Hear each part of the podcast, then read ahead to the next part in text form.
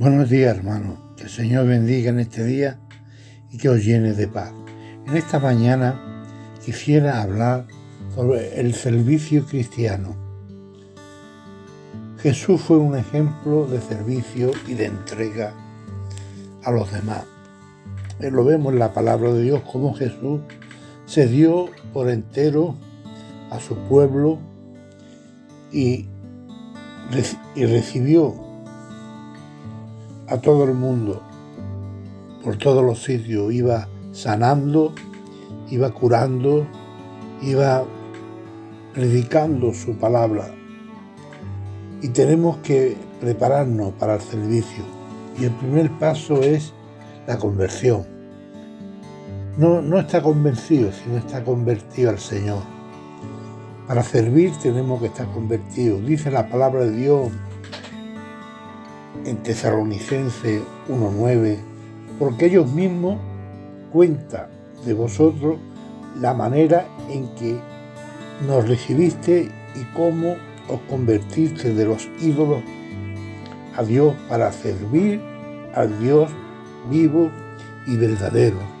Nosotros nos hemos convertido para servir a un Dios vivo, a un Dios verdadero, a un Dios que está dispuesto siempre a echarnos una mano. El servicio del cristiano tiene que ser un servicio de perdón. Dice la palabra de Dios en Hebreo 3, del 9 al 14, dice, así que arrepentíos y convertíos para que sea borrado vuestros pecados, para que venga de la presencia del Señor tiempo de refrigerio entonces la palabra de Dios nos dice, hermano, que tenemos que perdonar. Porque dice arrepentido y convertido para que sea borrado vuestros pecados. Es, para servir al Señor tenemos que tener un corazón sensible, un corazón dispuesto a darle al Señor lo que Él quiere. Tenemos que separar el mundo de nuestra vida. No podemos vivir una pierna en el mundo y una pierna en las cosas del Señor. Tenemos que ser íntegros, tenemos que servir de verdad, tenemos que prepararnos para servir al Señor. Dice la palabra de Dios en Corintios 6, 17, segunda de Corintios, dice, por lo cual salir de en medio de ellos y apartaos, dice el Señor, y no toquéis lo inmundo, y yo os recibiré. Verso 18 dice, y seréis para vosotros por Padre, y vosotros me seréis hijo e hija, dice el Señor Todopoderoso.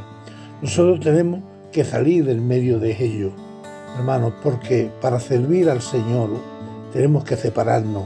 No podemos comportarnos de la misma manera, no podemos hablar de la misma manera. Tiene que haber, para el servicio del Señor, tiene que haber gratitud, Dice la palabra de Dios, por nada estéis afanosos, sino que sea conocida vuestras peticiones delante de Dios en toda oración y ruego y acción de gracia.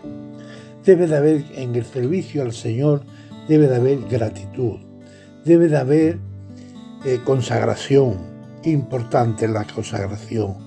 Dice, después oí la voz del Señor que decía, ¿a quién enviaré? ¿O quién irá por vosotros? Entonces respondí yo, heme aquí, envíame a mí. Hermano, el Señor quiere que seamos servidores, porque siempre el Señor nos ha mandado a servir. Y el servir es predicar su palabra con ejemplo, predicar su palabra de verdad, porque eso es lo que hace que la iglesia pueda crecer, que el pueblo verdadero se entrega a los pies del Señor, cuando vivimos vida entregada. El otro día escuché en la televisión que se alegra más el que da que el recibe. Y ya la Biblia lo dice, que mejor es dar que recibir. Por eso, hermanos, tenemos que dar el Evangelio, tenemos que compartir el Evangelio, porque es una esperanza viva, una esperanza eficaz, donde trae gozo y alegría a las almas. ¿Cuántas almas se pierden porque no le servimos como tenemos que servirle como creyente. Que el Señor le bendiga en este día y muchas gracias por todo. Bendición.